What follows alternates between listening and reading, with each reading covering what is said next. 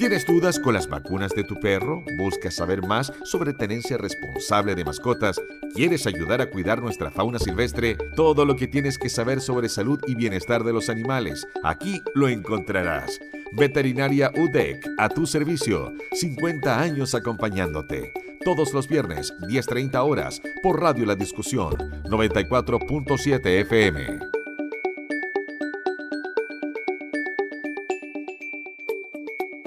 ¿Cómo evitar la intoxicación de las mascotas en casa? Para este tema, para conversar, estamos con el doctor Sergio Donoso, académico del Departamento de Patología y Medicina Preventiva de la Facultad de Ciencias Veterinarias de la Universidad de Concepción. Ya le habíamos dado la bienvenida nuevamente. ¿Cómo estás, Sergio? Bienvenido a nuestro matinal. Bien, muchas gracias, Marlene. Eh, a ver, la pregunta es bastante amplia. Eh, primero, para poder saber cómo tengo que prevenir tengo que tener claro a qué van a estar expuestas nuestras mascotas. Porque si yo no conozco el peligro, no tengo idea de la manera en que lo voy a poder prevenir.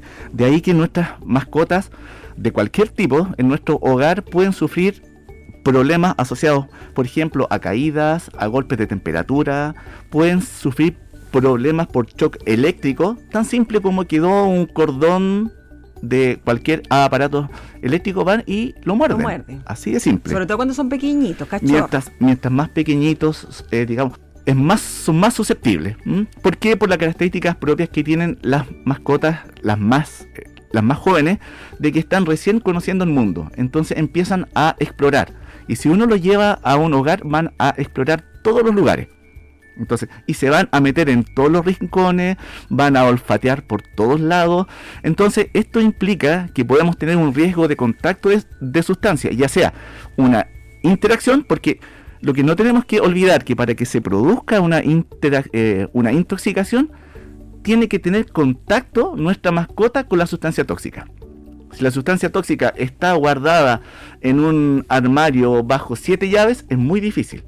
Pero si hay una interacción, si esa sustancia tóxica le cayó en el pelaje, si esa sustancia tóxica la inhaló o la respiró o, la, o se produjo la ingestión, ahí se está produciendo la, la interacción y por lo tanto el riesgo de intoxicación.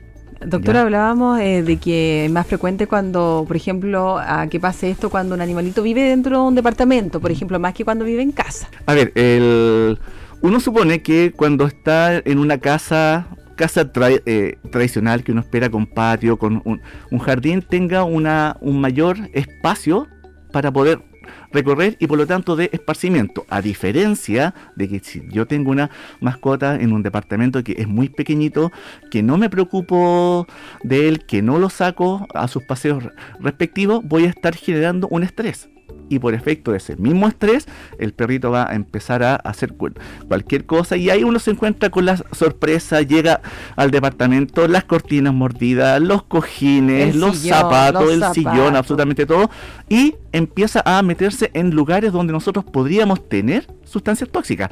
O quizás no directamente que sean sustancias tóxicas, pero sí sustancias que pueden generar intoxicación al al animal. Nosotros, por ejemplo, hemos tenido eh, situaciones de personas que están en proceso de dejar de fumar, no están fumando, pero para suplir la, eh, la parte de que se llama nicotina usan chicles de nicotina o usan parches de nicotina. Y si un perrito chico, un cachorro, encuentra un parche, hay parches, por ejemplo, de nicotina que tienen 21 miligramos de nicotina y esa es la dosis letal, o sea, no es la dosis tóxica es una dosis letal fácilmente para un perrito de 5 kilogramos de peso. O sea, un perrito de 5 kilogramos se come un parche de eso y uno lo va a encontrar muerto. Entonces hay que tener mucho, mucho cuidado.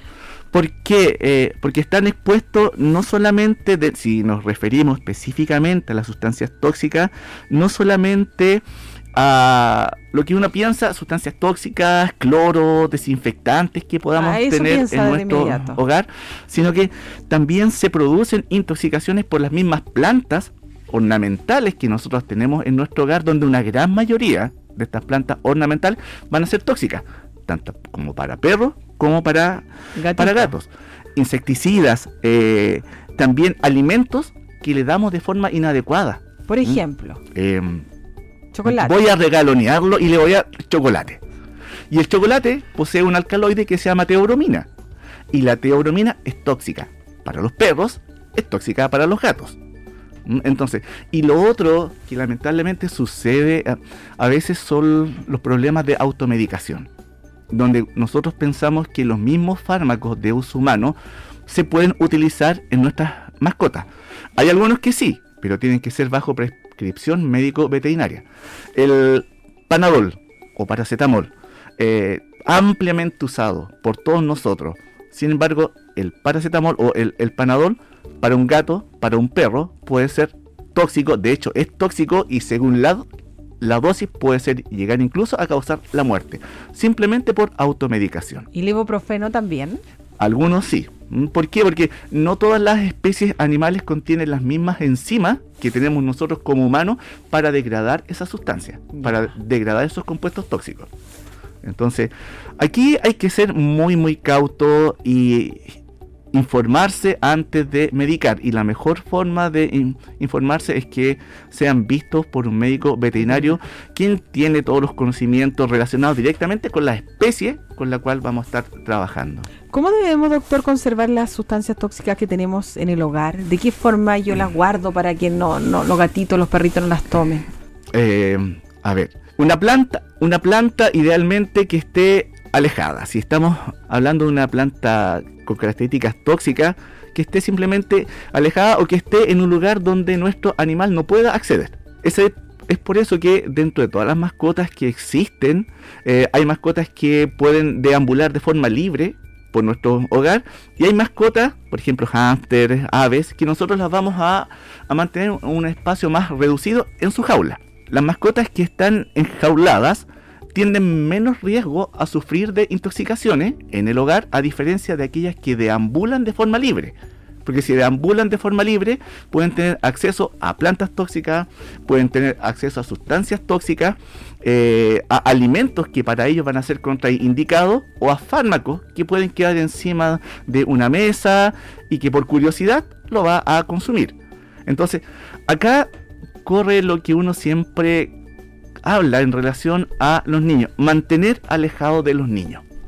¿Por qué? Porque nuestras mascotas son prácticamente similares a nuestros niños. Tienen la misma curiosidad. Pero la diferencia es que uno a un niño le podría hablar, hacerlo entender mediante palabras que ese producto, que esa sustancia no la tiene que tocar porque es riesgoso. Sin embargo, en nuestros cachorros es mucho más complicado. ¿Son similares las intoxicaciones de una mascota indoor a aquella que está fuera de la casa? Lo habíamos comentado un poquito. Eh, son bastante similares. ¿A qué me refiero? Que tanto mascotas indoor pueden estar expuestas a plantas tóxicas. Lo Hoy en día hablando, nosotros eh, para tener un ambiente mucho más hogareño, un poco más, cálido, se usan mucho las plantas. Interi- las Las plantas de interior. de in- interior. Sin embargo, hay eh, la vida ex- exterior involucra otros riesgos. Otros riesgos como por ejemplo, a ver, un perrito que vive en un departamento es muy difícil que pueda tener contacto, por ejemplo, con un ratón que esté intoxicado. O que tome contacto con algún cebo para ratón que yo estoy colocando externamente para controlar algo. Entonces, hay un mayor riesgo en el caso de los animales que van a estar en una vida un poco más, más amplia. Y lo otro que hay que tener cuidado que hemos visto, la familia tiene mucho, mucho cuidado. Mantiene todo co- completamente limpio, todo alejado de los animales, de, de, este, de nuestras mascotas, pero se nos escapó el perrito. Se nos escapó el perrito, se fue a la casa de un vecino y pilló un cebo de ratón, De ratón. y se lo comió.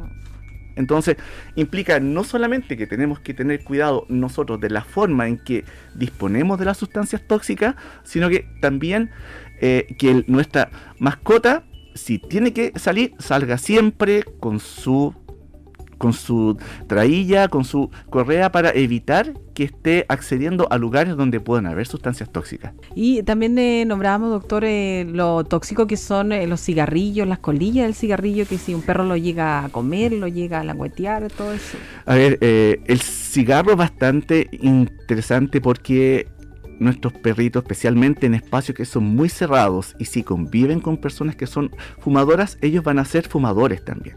Fumadores pasivos, pero eso no quiere decir que no van a estar expuestos a las mismas sustancias tóxicas que están presentes en el humo del cigarrillo. Las colillas, eh, la dosis de nicotina que puede quedar residual en una colilla es bastante baja, como para generar una intoxicación, pero sí en perros muy muy pequeñitos pudiese generar problemas de cuerpo extraño. Y un cuerpo extraño se me puede eh, generar una, una oclusión a nivel de lo que es intestino, como lo que conversábamos antes, los, antiguamente con los famosos crescencios, donde tuvimos muchas consultas que terminaron en cirugía porque un perrito se comió un, un crescencio y luego con, con el agua aumentó de volumen y se generó una obstrucción intestinal y no hubo otra forma de sacarlo que mediante una cirugía. ¿Qué síntomas presenta una mascota, doctor, intoxicada y qué debemos hacer ante una intoxicación? Los síntomas son variados, depende mucho de la forma mediante la cual ingresó el tóxico. Hay que considerar que las intoxicaciones pueden ser agudas, que son las intoxicaciones que son las más, más complicadas porque son las que implican una alta dosis del tóxico pero en poco tiempo son intoxicaciones cuya sintomatología aparece de forma brusca. Y la sintomatología de forma brusca puede partir con quejidos relacionados por dolor, pueden tener vómitos, diarrea, pueden tener también una salivación que es excesiva, convulsiones. Entonces, es muy variada la sintomatología que pueden presentar nuestras mascotas que están intoxicadas. De ahí que algo que uno tiene que tener siempre presente es conocer bien a su mascota. Porque en la medida en que yo me preocupo de conocerla bien, de conocerla, cómo es mi mascota cuando está sana, puedo detectar cualquier cambio que me indique que existe alguna anormalidad. Y esa anormalidad se puede presentar cuando hay intoxicaciones que son más crónicas. Quiere decir que sin querer nuestra mascota estuvo expuesta a un tóxico en unas cantidades más pequeñas pero quizá un tiempo más largo. No vamos a notar un cuadro con, eh, eh, con, espectacularidad alarmante, sino que podemos empezar a ver que nuestra mascota empieza a decaerse lentamente, va dejando de, de comer, no toma agua, y como uno ya conoce bien a su mascota, esas ya son señales de alerta. ¿Qué hacer? Acá es acudir al médico veterinario. Si uno sospecha, si uno tiene más o menos claridad de cuál es la causa, justo pilló al perro que estaba consumiendo una sustancia tóxica, yo tengo que tomar esa sustancia tóxica, idealmente con su etiqueta completa, y llevar al perro con la etiqueta a un médico veterinario. ¿Por qué? Porque el, hoy en día el etiquetado de las sustancias tóxicas tiene que indicar una serie de información y dentro de la información de las etiquetas de las sustancias tóxicas indica cuál es la sintomatología y también cuál es el tratamiento posible. De tal manera que el médico al ver que ese es el producto va a generar un tratamiento mucho más específico para esa sustancia que yo le estoy llevando y por lo tanto debiese ser mucho más eficaz. ¿Cuáles son las principales medidas que debemos tomar en el hogar para prevenir una intoxicación? Los consejos hay que sí o sí tenemos que tener. Consejos seguir la regla de mantener fuera del alcance. Eso es lo principal. Porque como igual comentado, que igual que los niños, igual que los niños. O sea, mientras nuestra mascota no tenga el alcance de la sustancia tóxica, no se genere la interacción, no tengo por qué tener una intoxicación. Todos los productos que estén guardados en lugares idealmente bien cerrados y que no sean de acceso fácil a nuestra mascota. Conversábamos, por ejemplo, eh, el cloro es una sustancia tóxica, es un desinfectante que lo usamos de forma muy muy rutinaria y el cloro tiene que ser guardado en, un, en su envase original, evitar que se derrame en un lugar fresco, seco y seguro. Y lamentablemente muchas veces guardamos nosotros mismos el cloro en el lavaplato, abajo, en un lugar que es húmedo, en un lugar donde quizás la puerta se abre sola, nuestra mascota va a acceder puede interactuar y generarse la intoxicación, o estamos guardando el cloro junto con nuestros utensilios de cocina. Y por lo tanto nosotros mismos podríamos sufrir algún riesgo de intoxicación. ¿Qué hacemos con las plantas, doctor? Las que tenemos de interior, las dejamos aquí como en una esquinita, las dejamos bien arriba, pero los gatos alcanzan todo, así que ahí por ahí es como Uno debiese de informarse antes, primero en relación a, a la especie que yo quiero tener. Los gatos son mucho más susceptibles a las intoxicaciones que los perros. Sin embargo, los gatos eh, a la hora de, digamos, comer algo son mucho más específicos, son mucho más selectivos. Pero nosotros debiésemos de tener plantas que no vayan a generar un cuadro de intoxicación. Por ejemplo, plantas que tenemos en nuestros hogares, azalea, filodendro, las calas, el manto de Eva, el, los llama gomeros, el ficus, son plantas de interior que son tóxicas. Entonces, son las más usadas. Son las más usadas. Acá, idealmente, eh, evitar que el animalito pueda acercarse.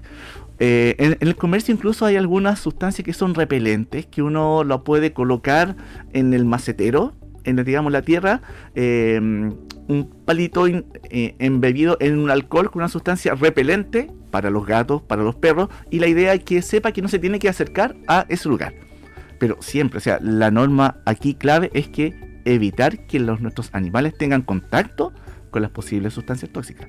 No automedicarlos, porque desde el momento en que los automedicamos o estamos ante un proceso de una intoxicación y yo por hacer algo lo automedico, lo más probable que pueda generar un agradamiento al cuadro. Sí, sin duda. Doctor, este es un tema demasiado amplio, podríamos estar conversando aquí toda la mañana, ¿verdad? Un día completo, sí. Así que lo dejo invitado igualmente para, para otro día, acá en el matinal, porque como le decía, es un tema que tiene muchas variantes, ¿verdad? Que eh, nos preocupan a todos los que tenemos mascota, gatito, perrito, hámster, pajarito, todo lo que tenemos en la casa, todo, ¿verdad? Todo tipo de mascotas en el lugar. Sí. Le agradecemos por estar con nosotros al doctor Sergio Donoso, académico del Departamento de Patología y Medicina Preventiva de la Facultad de Ciencias Veterinarias de la Universidad de Concepción, por tratar este tema tan interesante. Muchas gracias, Marlene. Y solamente invitar a todos aquellos que somos tenedores de mascotas de informarnos bien y de tratar de dejar cualquier sustancia que nosotros tengamos el conocimiento que es tóxica, alejarla de él. Porque es la única manera mediante la cual nosotros vamos a evitar este tipo de intoxicaciones. Hay algunas que pueden causar una sintomatología que es pasajera, pero sin embargo, según la dosis del tóxico, pueden llegar a ser incluso fatales y que no tengamos incluso mucho tiempo para poder actuar. Para reaccionar. Exacto. Ah, importante, muy importante. Gracias, doctor. ¿eh? Muchas gracias a ustedes. Tenga buen día. Gracias, hasta luego. Todo lo que tienes que saber sobre salud y bienestar de los animales. Veterinaria UDEC, a tu servicio. 50 años acompañándote. Todos los viernes, 10.30 horas, por Radio La Discusión, 94.7 FM.